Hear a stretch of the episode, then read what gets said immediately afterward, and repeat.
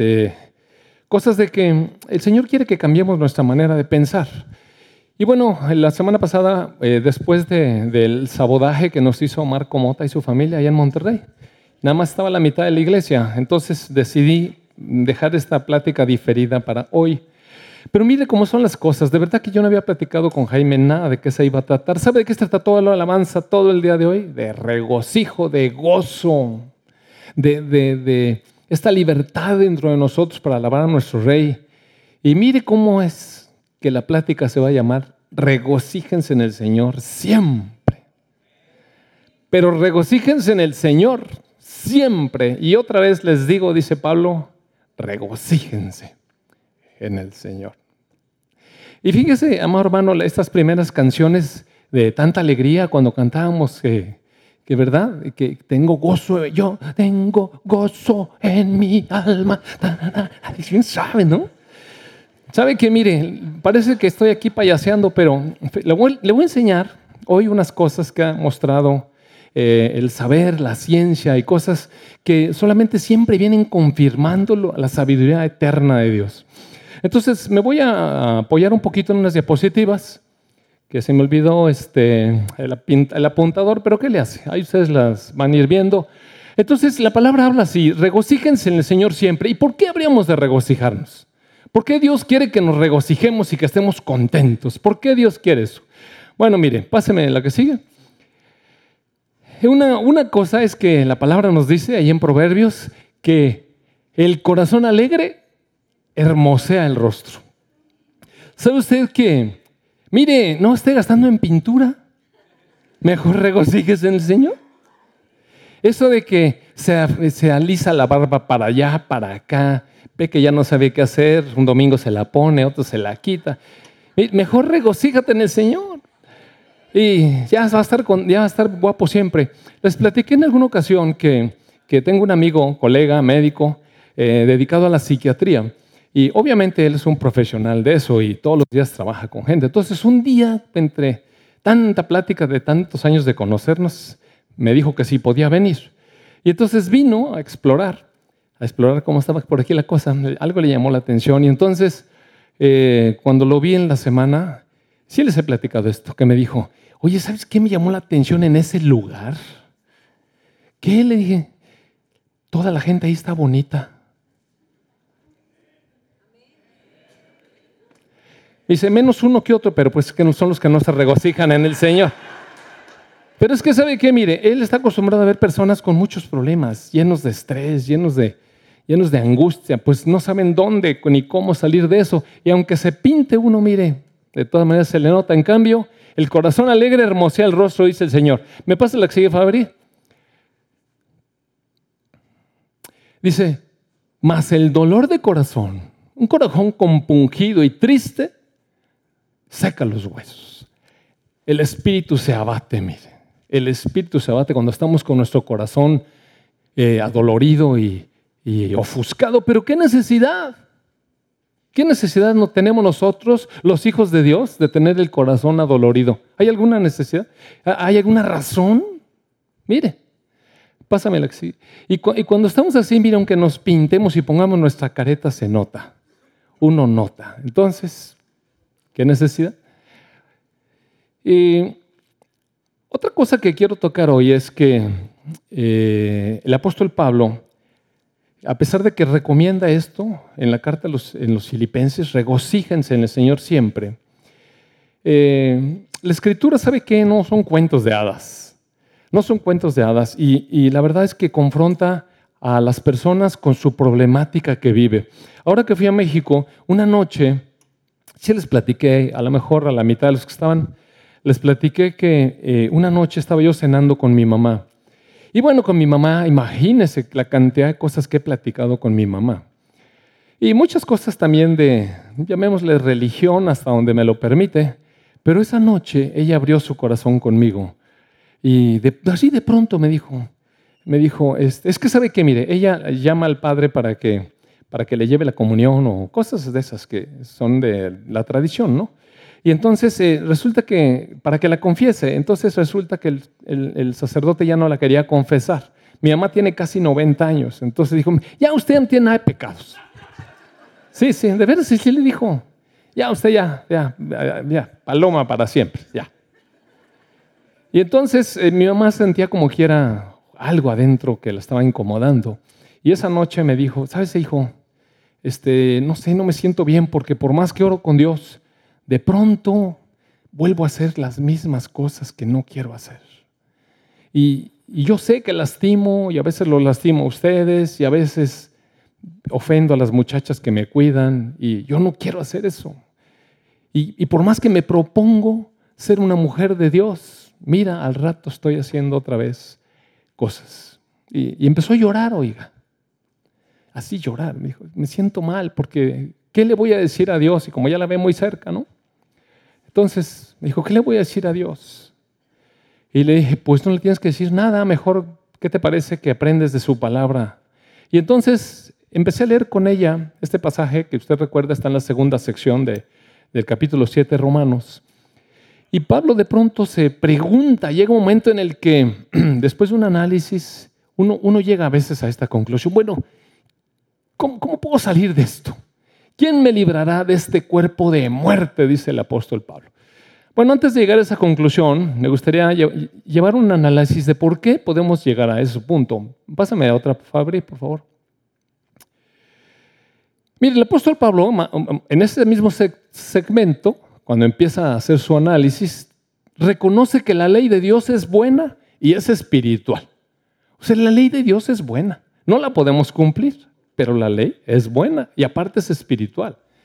Y dice Pablo, el problema es que yo soy un esclavo del pecado. O sea, el problema soy yo, soy esclavo del pecado, porque quiero hacer lo que es correcto, pero no lo hago. Pásale, Fabri. En cambio, hago lo que odio. Y sé que lo que hago está mal. Eso me demuestra que, que estoy de acuerdo, que la ley es buena. Pero no soy yo el que hace lo que está mal, sino el pecado que vive en mí. Pablo se da cuenta que hay algo adentro de él. Dice, yo sé que en mí, es, es decir, en mi naturaleza pecaminosa, la versión Reina Valera dice, mi carne, yo sé que en mí, en mi naturaleza, en mi carne, no hay nada bueno. Pero ¿por qué, ¿por qué Pablo dice que en su carne, que en su cuerpo, hay algo malo? ¿Por qué dice eso? Y nada bueno aparte. Pues lo dice porque quiero hacer lo que es correcto, pero no puedo. Quiero hacer lo que es bueno y no lo hago. Y no quiero hacer lo que está mal y acabo haciendo eso. Pásame otra. He descubierto el siguiente principio de vida, dice el apóstol Pablo, que cuando quiero hacer lo que es correcto, no puedo evitar hacer lo que está mal. Y descubre, hay otro poder otra ley dentro de mí. Ese poder me esclaviza el pecado que todavía está dentro de mí. Ahora sí, soy un miserable, está desesperado el hombre. Y dice, ¿quién me librará de este cuerpo de muerte? Yo no quiero hacer eso y acabo haciendo eso. En mi mente, en lo, en lo intangible, tengo otra intención, pero cuando me doy cuenta ya estoy haciendo lo que no quiero. Pásame la que sigue. Bueno, el, apóstol Pablo, en, alguna versión, quizás en la, Reina Valera, o no me acuerdo si es en la nueva traducción viviente, ya no me acuerdo, dice, lo que hago no lo entiendo. Dice, no lo entiendo. Pero bueno, mire, eh, pasa el tiempo y Dios nos ha permitido descubrir algunas cosas y le voy a tratar de demostrar y de que usted pueda entender por qué le pasa lo que le pasa. Ahora sí. ¡Wow! Este, mire, la verdad es que este es el dibujo más simple que encontré, porque las vías de este sistema de recompensa, que también se llama sistema de motivación o sistema del placer, son extraordinariamente complejas y tienen un montón de estructuras que tienen nombres que están re difíciles de pronunciar y aparte ni le van a entender de todas maneras, si yo no le estaba entendiendo. Pero mire, más o menos, allí en esa parte central del cerebro, existe toda una serie de núcleos, esas cositas que tienen color como morado, se llaman núcleos, y hay muchos, pero específicamente para este sistema de recompensa cerebral, eh, están conectados entre ellos. La vez pasada le enseñé que había unas conexiones ahí cerebrales, y estas conexiones sirven para hacernos sentir contentos, gozosos, bien, mire, para hacernos sentir motivados para la vida, para hacernos sentir eh, eh, positivos en nuestro pensamiento, para hacernos sentir satisfechos con nosotros mismos. O sea, ese es el propósito de toda esa estructura. ¿Y quién la puso allí, amados hermanos? Mire, Dios la puso. Es maravilloso porque sabe que cuando uno lee todo eso, va a leer un montón de, de nombres de sustancias. Algunas a lo mejor le suenan por ahí porque seguramente las ha oído. ¿Quién no ha oído hablar de la adrenalina? Todo el mundo habla de la adrenalina. Ni saben qué es, pero la adrenalina. Y, entonces ahí hay todas esas sustancias, adrenalina, noradrenalina, dopamina, serotonina. Ahora que está de moda la depresión, todo el mundo ha oído hablar de la serotonina, ¿verdad que sí? ¿Sabrá Dios qué es eso? A lo mejor alguien se piensa que es un pedazo de cera o cerilla o, o quién sabe qué será, pero todas esas sustancias las han escuchado. Y todas esas sustancias son elementos químicos. Mire, piense, son elementos químicos. Y tocan así, poquito, tocan a las estructuras anatómicas que le enseñé la vez pasada, esas neuronas. Y nada más son contactos de elementos químicos. Imagínense, son átomos de carbono, nitrógeno, hidrógeno que están tocando estructuras. ¿Cómo es que viene a ser un estado de conciencia? ¿Cómo es que viene a ser un estado de placer? ¿Cómo, viene a ser un estado de bienestar para nosotros? Solo Dios. Porque es química, mire. Si uno agarra esa cosa ahí y la pone, no hay nada. Solamente sentimos, percibimos porque Dios hace que eso se transforme en algo intangible que, es difícil de describir, el gozo. ¿Qué, es el gozo? Pues no sabemos, pero cuando estamos contentos, estamos gozosos y podemos decir, me siento bien contento. Bueno, e, esta cosa libera estas sustancias que también han oído por ahí, las famosas endorfinas, ¿recuerda usted? Todo el mundo sabe de las endorfinas.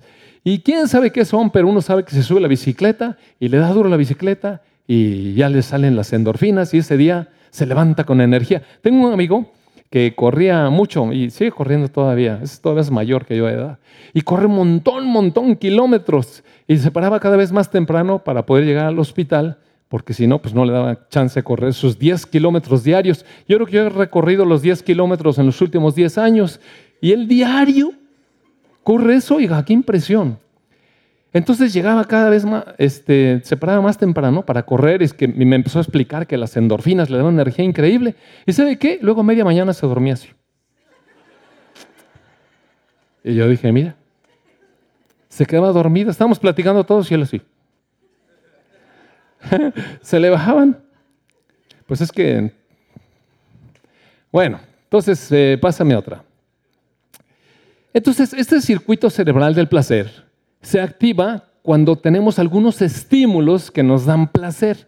Por ejemplo, mire, ahí por ahí hay, un, barquillo de chocolate y, no sé qué tantas cosas hay adentro del cerebro, papas fritas y, un montón, ¿verdad? Fresas, todo, bien rico. Entonces, este circuito, este circuito en parte está hecho para que comamos con gusto. Oiga, ¿usted no come con gusto? ¿Sabe qué? Mire, es un deleite comer.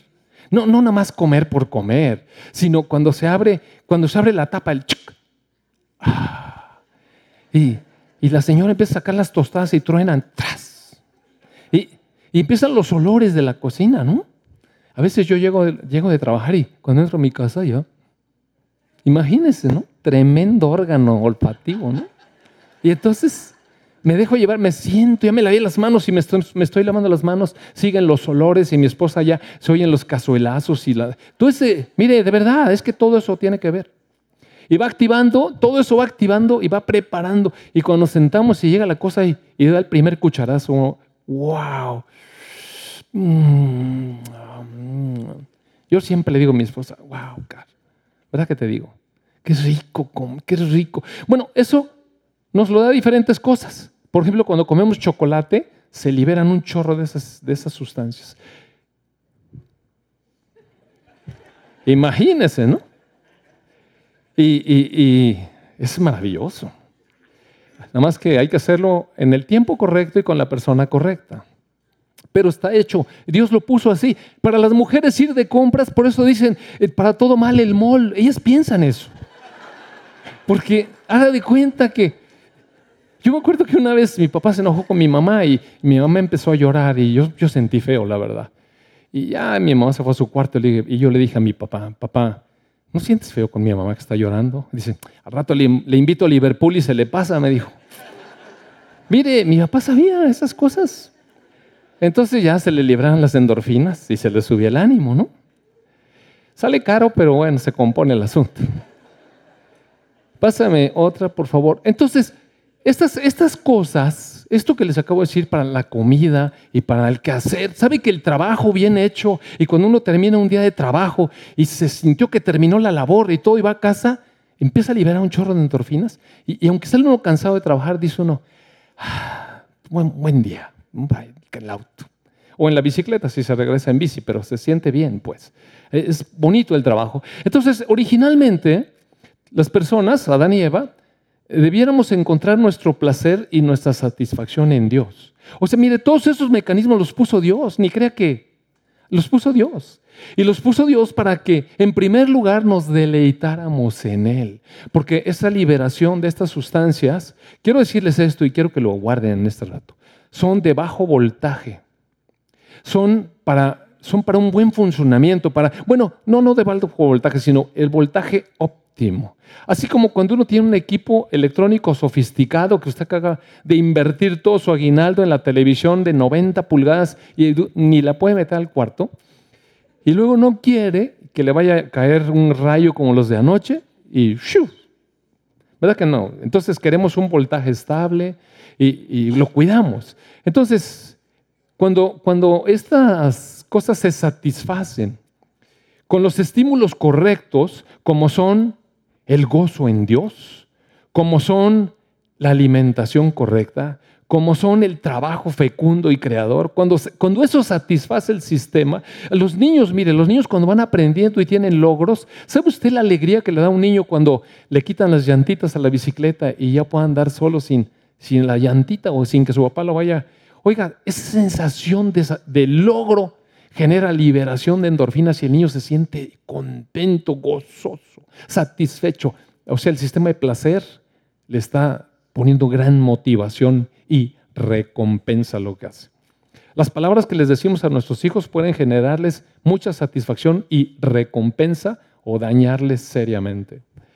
Entonces, eh, Adán y Eva recibieron esta estructura de Dios para que encontraran su satisfacción en Dios. Y mucho de lo que hoy estuvimos hablando de la alabanza fue eso. Cuando Jaime estaba orando decía, ¿qué tal que dejan de pensar en otras cosas y verdaderamente nos concentramos en las palabras de lo que vamos a cantar. Y bueno, empezó dulce la alabanza con este canto de bendito el Cordero de Dios y qué bueno que lo alabamos. Pero luego se empezó a poner la alegría, se fijó. Y sabe usted que, que la música y el, el canto y el baile liberan increíbles cantidades de endorfinas. Por eso a la gente le gusta tanto bailar. Y, y van las fiestas y ya están ahí con, a ver a qué horas empieza la, la paradera y pararse a bailar, porque se siente uno bien, mire. Hay una sensación de bienestar en bailar y en cantar y, en la música. O sea, eso es muy liberador de endorfinas. Pero, les decía yo, es de bajo grado, o sea, del voltaje correcto. Hay seguridad en esa liberación. Comer, eh, beber, eh, tener nuestra relación sexual con nuestra pareja, ir de compras razonables, y todas esas cosas, pero siempre Dios primero. Pásame otra, please, Fabio. Mire, el, el rey David logró entender esta situación. Y conocía sus salmos. Mire un hombre que logró tener su satisfacción y su gozo en Dios. Y entonces escribía, cuán dulces son a mi paladar tus palabras, más que la miel a mi boca. Y me llama mucho la atención porque sabe que ahora que estamos padeciendo la epidemia de obesidad, se ha descubierto, por ejemplo, que las personas que tienden a subir de peso tienen una atracción especial por las cosas dulces, o sea, por los carbohidratos esos y los azúcares refinados. se va haciendo una perversión del, del gusto y entonces empiezan a comer lo que no deben y saben que no deben, pero pasan y ven el postre y, y luego se dan otra vuelta. Y luego otra vuelta. ¿Qué tanta vuelta? Guárdalo. Hasta que, bueno, un pedacito. Y luego, otro. Así me dijo mi esposa el otro día, voy a comer un pedacito, no, hombre, sex. Todo el pastel se lo acabó. Y luego en la noche, yo no sé para qué me comí ese pastel. Miserable de mí. Y todas esas cosas, ¿no?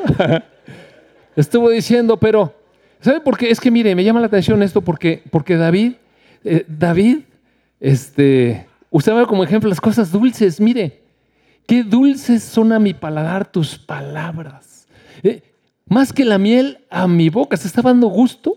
O sea, un gusto, así como comerse eso, se lo estaba dando a leer la palabra de Dios. Y en eso encontraba la satisfacción y el placer que necesitaba en el voltaje de, protección, de seguridad. Pásame otra, por favor. También puso eh, David, el Señor es mi fortaleza y mi escudo. O sea, a veces hay situaciones tensas, decía mi esposa, pues a veces hay estrés, pues sí, sí hay estrés, pero entonces David iba y encontraba su fortaleza, encontraba su protección en Dios, dice, en Él confió mi corazón. Por lo que se gozó mi corazón. Y entonces con mi cántico le alabaré. Ve, ve dónde encontraba David la satisfacción a su centro de placer, en, en refugiarse en Dios. Su corazón tenía contentamiento con eso y empezaba entonces a cantar y se reforzaba su sistema de endorfinas y era un hombre feliz por su relación con Dios. Muy feliz, muy, muy feliz, que fuéramos todos así, ¿verdad? Bueno, volviendo al asunto, entonces les decía yo que este centro está hecho, fue hecho por Dios para, para promover nuestra reproducción. Oiga, Qué importante que tuviéramos deseo sexual con el fin de reproducirnos, porque había que llenar la tierra. Y dijo, ¿verdad? Multiplicaos y llenad la tierra, oiga. Llenad la tierra. Imagínense. También este, la comida, las bebidas, bueno, el sexo, y hay un montón de cosas allí que tiene esa cabecita de pensamientos, a lo mejor no alcanzan a verlo hasta allá, pero todo ello nos lo dio Dios para que pudiéramos tener supervivencia. Estar motivados. Oye, qué importante estar motivado. ¿Sabe que cuando uno pierde la motivación, alguna vez ha tenido un periodo así de depresioncita pequeña? Yo casi nunca me deprimo, casi nunca, pero he tenido de repente ahí unos baches. No me dan ganas de hacer nada, ni de pensar nada, ni de emprender nada. Es horrible, mire. Es horrible. Es horrible. Pero eso nos haría que ya se acabó la vida. Cuando está uno así, ya no quiere uno ni vivir. Ya. Entonces, eh, Dios lo puso, amados hermanos. Dios lo puso, es algo que Dios puso, es algo bueno, mire, pero se pervirtió. Pásame otra, por favor. Bueno, voy a decir aquí nada más un complemento.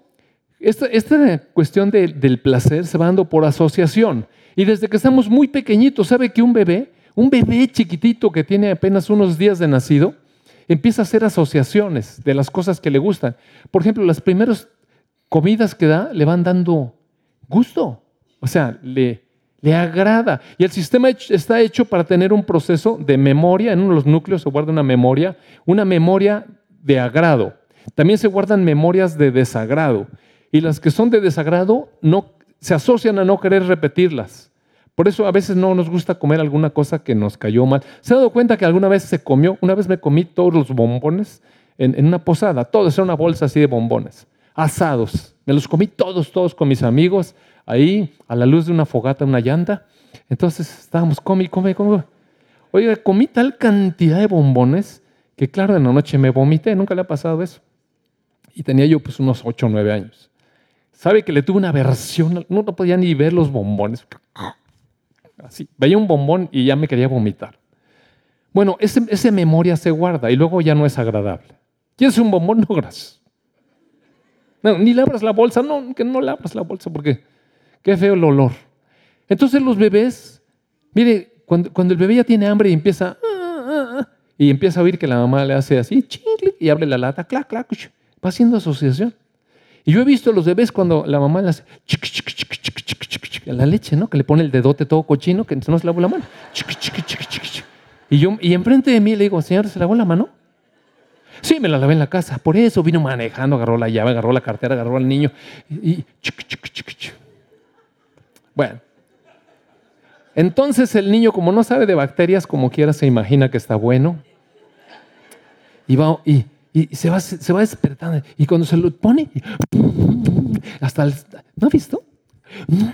Y se va poniendo contento, mira. Entonces son estímulos eh, visuales, olfativos, auditivos, y todo eso va generando pensamientos y sensaciones. Y, el niño va creciendo, mire.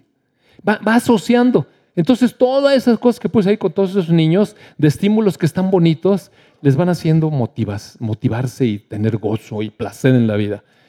Pásame, qué bonito, ¿verdad?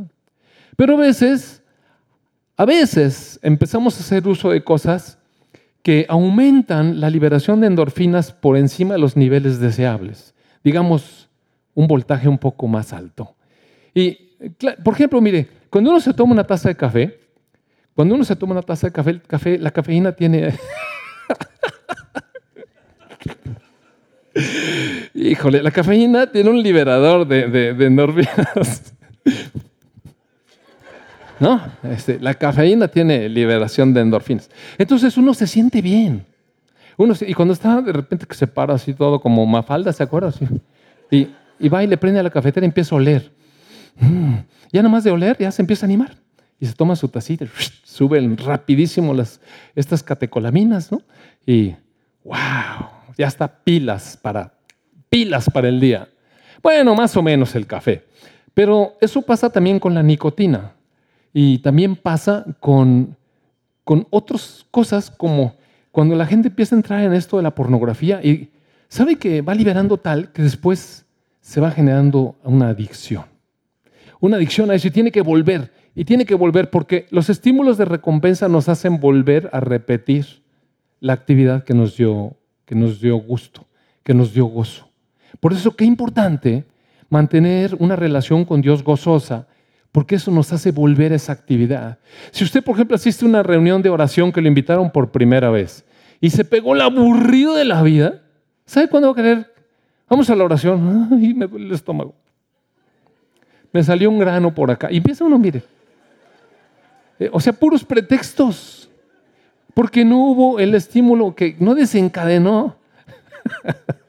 no desencadenó este, la respuesta que debería haber sido. Por eso luego no nos gusta orar, porque muchas de las sesiones de oración son, son feas, son, son tediosas, son, son eh, ¿cómo se llama? Estructuradas, rígidas. Pero mire, es que orar es hablar con Dios. Es, es ir todo el día, si vas en el carro, mira este tráfico, Señor, ¿cómo está esta cosa? E ir hablando con Dios, mire, no importa. Que, ya ves cómo me la peleadona que me di con mi esposa. Yo a veces iba hablando con Dios y le estaba diciendo mis quejas, ¿eh? Y ¿sabe qué? De repente él me decía, pues sí, pero tú también. Y así, mire, así tan natural. ¿Y tú? ¿A poco le contestaste también? Y ya cuando me daba cuenta, yo traía mi rollo de plática con Dios, pero no, no, era, una, no era una oración de, así estructurada, ¿no? Así, me siento de la patada. Y Dios viene, mire, y habla con uno. Entonces, eso es oración, es hablar con Dios y platicarle todas las cuitas. La cosa es que si empezamos con esto, especialmente las drogas, las drogas en particular, este, ahorita les voy a platicar el problema que hacen las drogas, pero todas estas cosas liberan mayor cantidad de, dopamina de la que liberan las, eh, las eh, actividades para las que fue hecho el sistema. Empiezan a liberar más. Y eso trae un inconveniente, mire, pásame la que sigue. Bueno, aquí empieza a enseñar, este estas frases en realidad no son mías, son de un artículo que, tomé que se, llama, que se llama El cerebro adicto. Y lo quise, lo quise poner las frases como ven en el, eh, en el artículo, porque el artículo es de un médico. Y, quiero que, se fijen en que voy a resaltar algunas palabras. Fíjese bien.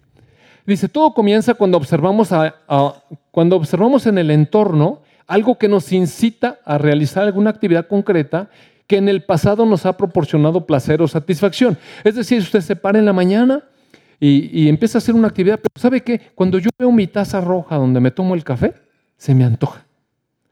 Así, a veces ni la veo, sino es el rabito del ojo y ve la taza y se me despierta el deseo de tomarme un café. Pero como no sé hacer, me tengo que esperar hasta que mi esposa se levante y le prenda. Y entonces, pues bueno, hay que también saber esperar. Todo tiene un tiempo, ¿verdad? Tiempo de esperar a que la esposa haga el café.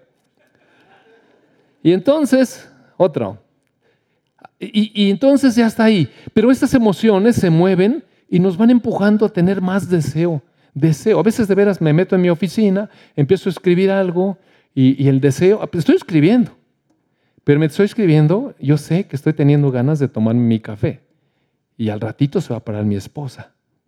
Y al ratito, ni oigo, de repente empieza a llegar una aromita, mire. Oh, yo digo, esto ya mero, ya mero llega, ya mero llega. Y de repente aparece mi esposa con una taza calientita. ¿Quieres tu cafecito, mi amor? ¿Se imagina? Hasta me da ganas de hacer toda la faena, ¿no? Pero digo, no, tengo que escribir. Entonces, en ese momento, este, aparece dopamina y, nos, em, y, sabe que esta dopamina impulsa nuestra imaginación a que ya casi estamos. Si usted sabe hacer café, se va a empezar a imaginar cómo hacerlo. Usted va a decir, ay, si este se hace que, que no sabe para que la esposa le traiga. No, no, no, mire. ¿Sabe que el otro día me fui a México, se acuerda? Entonces fui al hotel y tenía una cafetera de esas que tienen una cosita que se mete. No hay que preparar nada. Pues es una cápsula. Se mete y se le echa agua en otra cosa y nomás se le prende y hace solo. Bueno, eso veo que hace mi esposa. Y le eché la cápsula y no sé para dónde se fue. Se atoró. Llamé al Señor. Me dijo, no, yo tampoco sé. Uh. Entonces no hice nada de café. No sé, así está, o eso está programado para eso. Entonces, ya nos vamos imaginando. Pásame la que sigue, Fabri. Y entonces, después de que ya tenemos todo el entorno, la adrenalina empieza a ponernos en marcha, ya estamos listos para la actividad, ya, ya, entonces sí, ahora sí la actividad. Fabri. Ah. Y uno se puede hacer algo que le da mucha adrenalina. Eh, eh, ¿Se ha fijado que cada vez hay más deportes de estos, bien, bien luris? Porque sabe que este tipo de actividades liberan intensas cantidades de eso. Y yo me echaría puras papas. Pero bueno, estos se liberan todas esas cantidades y cuando se bajan de la actividad, o sea, cuando se termina esa, esa tirada, mire, pásame eh, otra. Entonces, aparece una sensación de placer durante el evento o al finalizarlo, pásame otra. Y entonces cuando se completa la acción, se cierra el círculo de toda esa cosa de hormonas que les digo, y se, y se levanta una, con una intensa sensación de, de mucha satisfacción. O sea, sí, mucha satisfacción. Y se, ah, como que, y el chavo, ah, no importa la edad, mire. O sea, bien. Sí. ¿No? Pásame la que sigue. Ahora, el problema con las sustancias adictivas, que empieza siendo desde el azúcar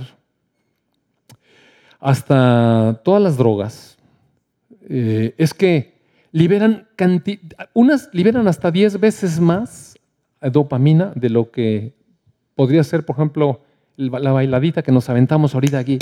Tengo gozo Entonces, ¿no se sentía usted así como... ¿no? Bueno, si se pone una drogada, se libera un montón de eso.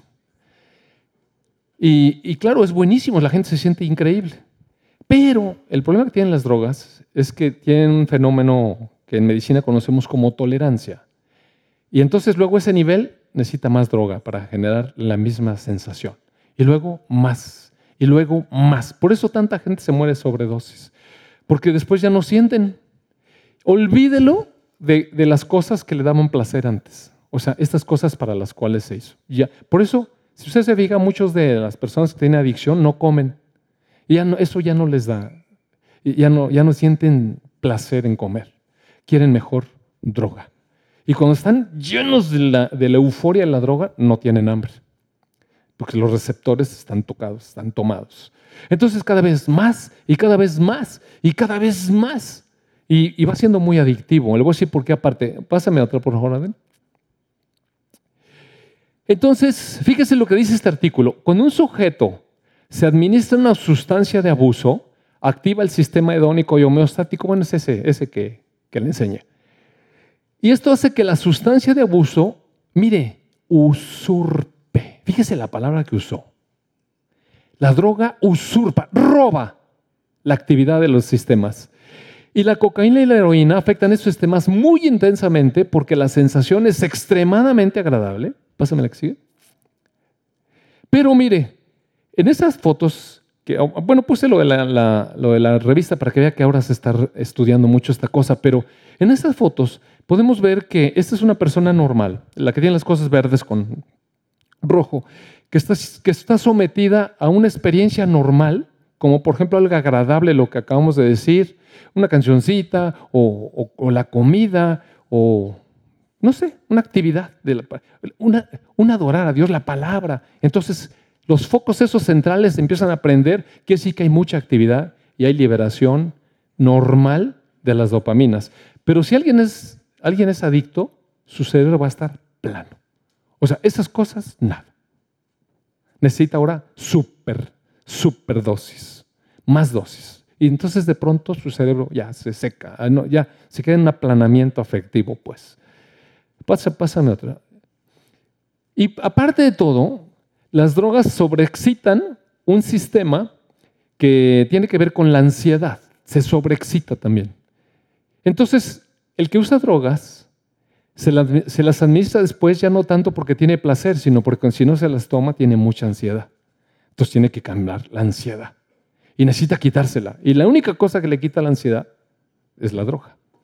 Pero como ya es tolerante, entonces necesita cada vez más dosis y más dosis y más dosis. Hasta que... Pásame la que sigue, por favor. Por otro lado, la parte de aquí adelante del cerebro, que se llama corteza prefrontal, es una parte muy importante para nuestra inteligencia, pero también para la toma de decisiones. O sea, cuando tenemos un estímulo eh, dentro de la potencia normal, por ejemplo, vamos a suponer que, que no estamos tan adictos al azúcar y de repente sentimos un impulso para comernos algo, pero estamos intentando, estamos intentando controlar. Entonces dice uno, o sea, uno puede pensar, planear y tomar decisiones. Es libre para tomar decisiones. Mire, Dios nos dio esa capacidad, libre para tomar decisiones. Y si está dentro de los, dentro de los estímulos que producen rangos bajos, normales, digamos, ese, ese, ese voltaje que les platicaba de seguridad, uno puede decir, no gracias, no gracias.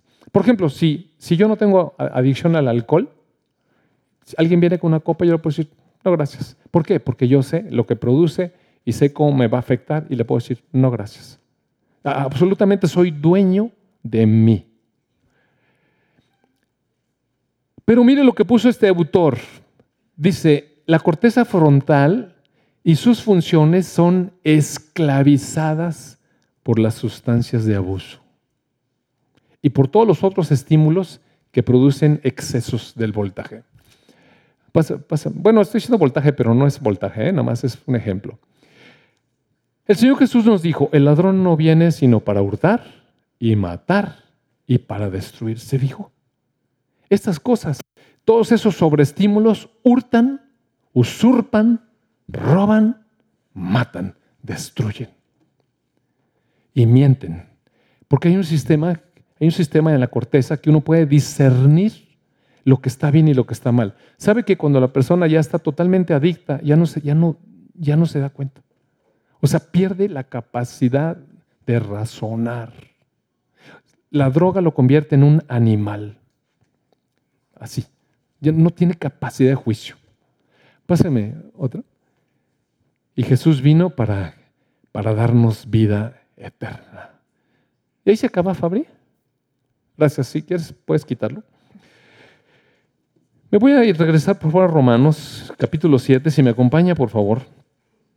Romanos 7. Cuando el apóstol Pablo hace su análisis, se da cuenta que hay cosas, hay cosas que acaba haciendo que no quería hacer. ¿Por qué hacemos cosas que no queríamos hacer? Porque le hemos dado entrada a esas cosas a nuestro sistema de satisfacción. Fíjese bien. Usted va a acabar haciendo cosas a las que le dio entrada a su sistema de satisfacción y que no fueron lícitas. Por eso, amados hermanos, es tan importante no entrar en las cosas. Por ejemplo, si usted nunca ha entrado a la pornografía, no debe entrar. Porque una vez que se despierta la sensación de placer, ese bienestar que le produjo, la le va a pedir que vuelva a entrar. Y, se prendió la, la, esa pantallita que, que invita y no le pique.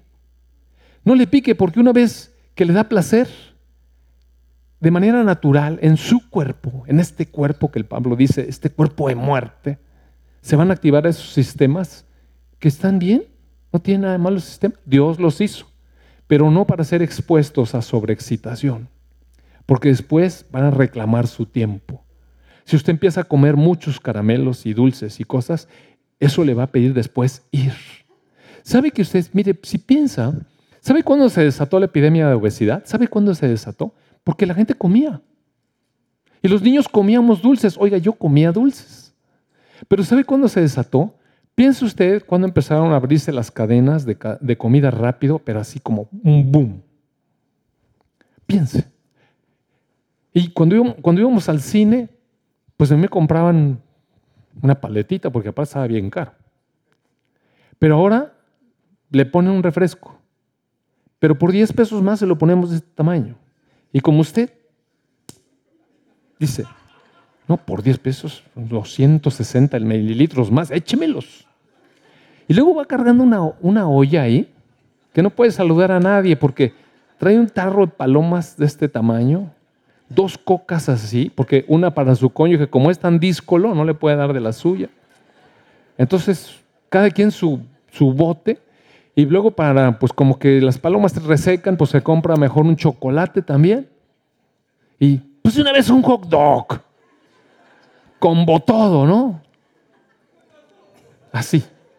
¿No, en serio? Pues ¿por qué cree que nos pasa lo que nos pasa? Y, lo, y los buffets y las comidas rápidas, o sea, puras calorías que no debíamos de comer. Cuando pasó eso, empezó a cambiar una generación. Y esos cambios que están determinados por una cosa que se llama epigenética, se transmiten a la siguiente generación y luego a la siguiente generación. Y el Señor Jesús, eh, bueno, la palabra dice que nuestras iniquidades serán llevadas hasta la tercera y cuarta generación. Muy interesante, ¿verdad? ¿Sabe cuándo vamos a salir de la epidemia? Si es que nos enderezamos dentro de cuatro generaciones. Entonces aquí, en el capítulo 7, el apóstol Pablo está llegando a este punto donde dice, dice, eh, no hago el bien que quiero, el mal que no quiero, eso hago. Verso 20 dice, eh, no, verso 21 dice, queriendo hacer el bien encuentro esta ley, el mal está en mí. Porque según el hombre interior me deleito en la ley de Dios. O sea, en su corteza prefrontal, él se deleita en la ley de Dios porque sabe que es buena. Pero veo otra ley en mis miembros que se revela contra la ley de, mi mente y me lleva cautivo. ¿Se dijo? Cautivo a la ley del pecado que está en mis miembros. Miserable de mí. ¿Quién me librará de este cuerpo de muerte? Pero gracias a Dios siempre tiene la respuesta. Gracias doy a Dios por Jesucristo, Señor nuestro. Así que yo mismo con mi mente sirvo la ley de Dios aunque sé que en mi carne sirvo la ley del pecado. Sí, ahí van a estar los impulsos siempre, amados hermanos. Usted va a llegar al Señor, se va a convertir, va a entregarle su vida al Señor Jesucristo, Él va a venir a usted y le voy a decir ahorita lo que va a pasar, pero siempre va a quedar, esos sistemas están en usted. Y si no cuidamos lo que permitimos, se van a desencadenar sensaciones de placer, las cuales van a reclamar que volvamos a la actividad. Entonces dice, ahora, verso 8, digo, perdón, capítulo 8, verso 1, dice, ahora pues, ninguna condenación hay para los que están en Cristo Jesús. En primer lugar, mire, Cristo no nos acusa. Ya sabemos que esa cosa es un desastre. Y Cristo no nos acusa, nos viene a dar vida eterna. Él no viene a reclamar, si es que mira lo que has hecho. Sí, sí, sí, ha hecho. Pero Él me está dando una nueva oportunidad, una nueva vida, una vida de eternidad, una manera de, vivir diferente. Eso es lo que me está dando mi Señor Jesús. Pero para ello tengo que andar conforme al Espíritu y no conforme a la carne. Mire, fíjese bien, vamos a leer ese verso. Ninguna condenación hay para los que están en Cristo Jesús, los que no andan conforme a la carne, sino conforme al Espíritu. Es decir, Jesús vino en forma de Espíritu a nosotros y nos permite vivir por encima de eso. Ahora, entre más ha estado uno expuesto a eso, si hay una inercia. Mire, sacar una adicción, aunque esté uno en el Señor, está difícil, porque el cuerpo clama, mire. Es fuertísima la lucha contra la carne, pero en el Espíritu se puede. La ley del Espíritu de vida en Cristo Jesús me libra, me ha librado de la ley del pecado y de la muerte. Es decir, antes yo vivía bajo una ley, me tenía esclavizado. Pero cuando llego a Cristo, Él me da otra ley, la ley de vida. Y esa ley de vida es superior a la ley del pecado y de la muerte. Porque lo que era imposible para la ley, porque era débil por la carne, Dios, enviando a su Hijo en semejanza de carne de pecado y a causa del pecado, condenó al pecado en la carne. Por eso el Señor Jesucristo fue crucificado, para crucificar allí la carne de todos nosotros. Porque los que son de la carne, mire, este verso 5 es muy importante, los que son de la carne piensan en las cosas de la carne. Entonces, amado hermano, si usted le dedica su atención a ver si llega a la casa y se da una escapadita y le abre la página, mire, si usted está pensando en eso, usted va a acabar esclavo. Si usted le da pensamiento de que, bueno, aunque sea una copita escondidas, bueno, aunque sea una miradita, no sé qué, bueno, aunque sea un toquecito de cigarro o de lo que sea, aunque sea, si usted está pensando en eso, va a sucumbir. Porque los que son de la carne piensan en las cosas de la carne. Pero si tenemos el Espíritu, podemos pensar en las cosas del Espíritu. Sí podemos, antes no podíamos. Antes no podíamos, pero ahora podemos. El ocuparse de la carne acaba siendo muerte, pero ocuparse del Espíritu es vida y es paz. Y quiero cerrar con un salmo, que es el Salmo 16, porque David, indudablemente que David aprendió a vivir así. Pero este salmo está lleno de profecía. O sea, no nada más es la experiencia de un hombre y su alma, sino es la voz profética que el Espíritu transmitió a este hombre que, que estaba lleno de Dios. Dice, fíjese, vamos a leerlo. Eh, salmo 16, verso 1, Fabre. Guárdame, oh Dios, porque en ti he confiado. Mire qué frase, piense. Estamos expuestos a todo esto, ¿qué necesitamos hacer? Señor, guárdame, porque en ti está mi confianza. O sea, no está en mí. Guárdame, ayúdame, ayúdame. En ti he confiado. Después dice el verso 2, oh alma mía. Mire, todo esto que acabamos de hablar tiene que ver con la cuestión del alma. Cuando el hombre salió de Edén, Recuerde usted, perdió su comunión con Dios y perdió el espíritu. La muerte espiritual fue inmediata. De manera que quedó a expensas de su alma. Y esta debilidad que, tenía, que Pablo desarrolla en el capítulo 7 de Romanos es la debilidad del alma, porque no hay un centro rector más que el alma misma. Pero, pero David aquí dice, alma mía, que dijiste a mi Dios, al Señor, a Jehová, tú eres mi Señor. Mire, tú eres mi Señor, ahora yo te pertenezco y tú mandas. El problema a veces que tenemos los cristianos es que todos decimos ser cristianos, pero ¿cuántos realmente estamos bajo el señorío de Cristo? Que Él gobierne, que realmente sea Señor. ¿Sabe lo que es un Señor, verdad? Sí, Señor. Sí, Señor. Ahora, amados hermanos, yo veo con tanta tristeza a veces en la televisión estas manifestaciones de irreverencia a la autoridad. Mire, el diablo está desatado. El otro día estábamos allí en un restaurante y yo vi como un grupo de vándalos, porque así decía, vándalos, un montón de chavos encapuchados porque ni siquiera tienen el valor para dar la cara. Estaban lamentando bombas molotov a, una estación militar, oiga. ¿Qué es eso? Pues, ¿qué les pasa? Y así está, mire, el deterioro de, de, lo que es el reconocimiento de la autoridad. Toda autoridad ha sido puesta por Dios. Y entonces, aquí, ¿quién es la mayor autoridad? el Señor Jesucristo. Por eso, por eso, alma mía, que dijiste a Dios, tú eres mi Señor.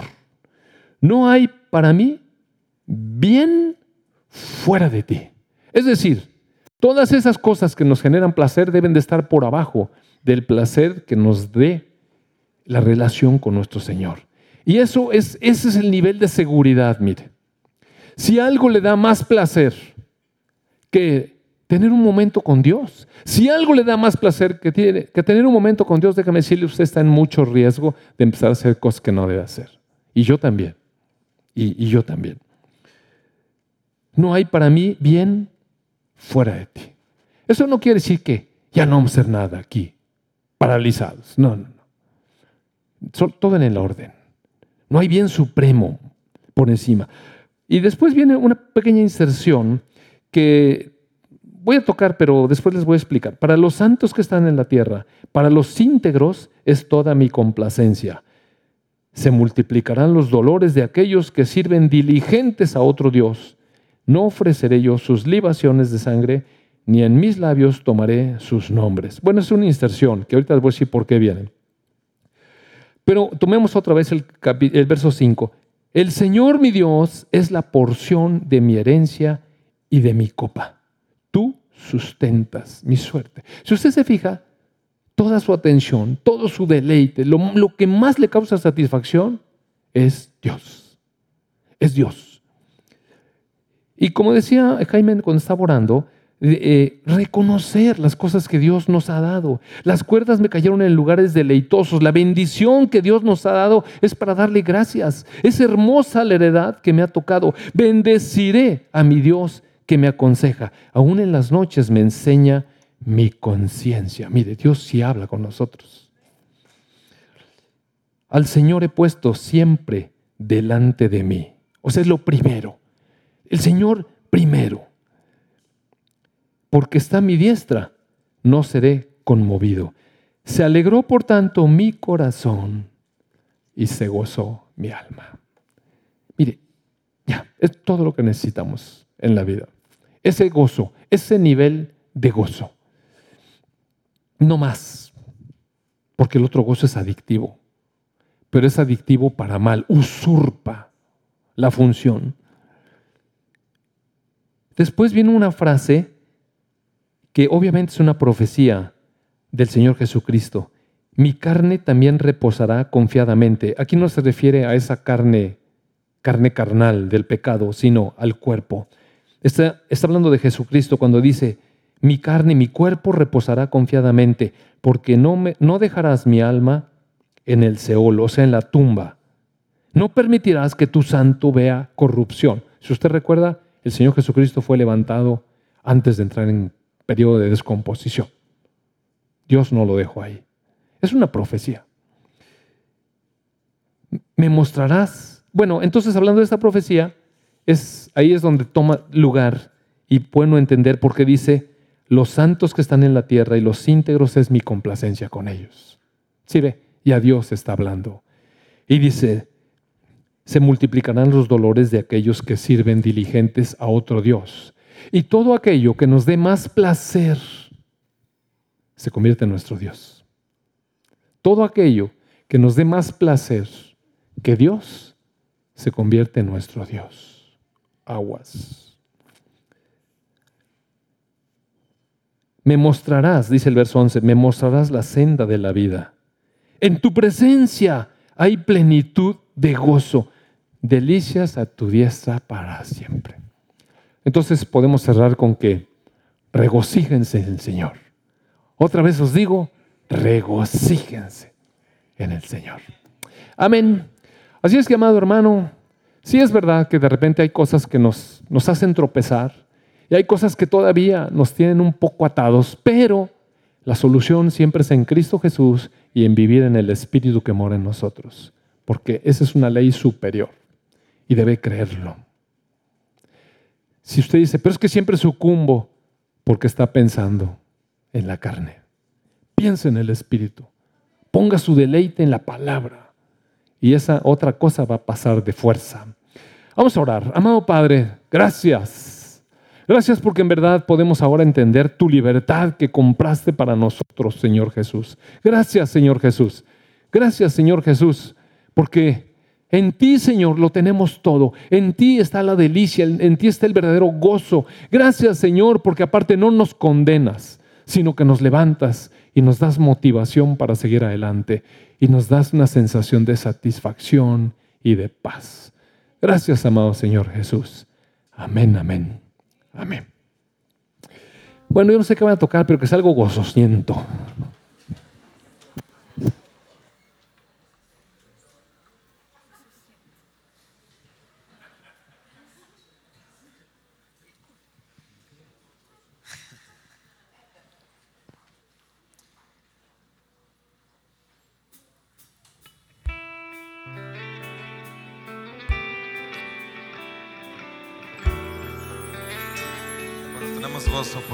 Nos ha dado cosas nuevas y porque este mensaje de salvación ha llegado como una realidad a nuestras vidas. Sabemos que nunca es tarde para ponernos a cuentas con el Señor y si el Espíritu Santo ha hablado esta mañana en tu corazón para que rindas alguna situación que te tiene atado, parte de Dios ante Él para escuchar su palabra, no solamente escucharla, sino obedecer, atender al llamado, para poner aquellas situaciones que hemos puesto primeramente antes que Dios o que nos tienen hasta cierto punto en esclavitud. Dios todo hace todo nuevo. Gracias a tu Hijo Jesucristo. ¿Hasta dónde me has traído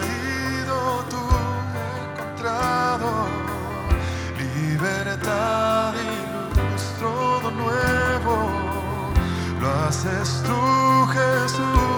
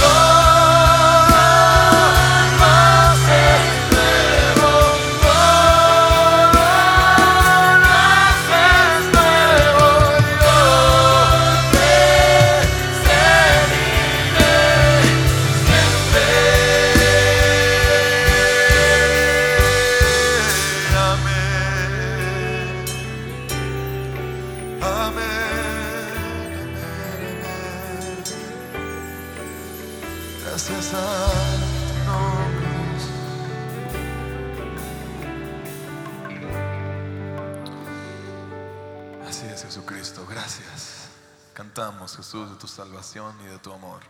Cantaré sin detener.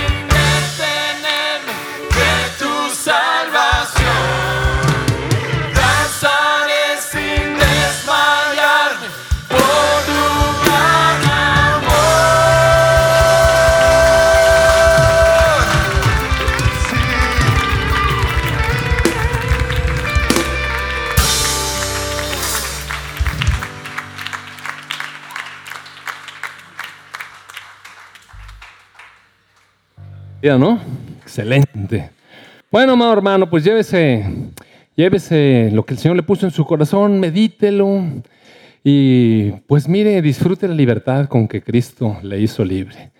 Buen día, bonita semana, Dios le bendiga.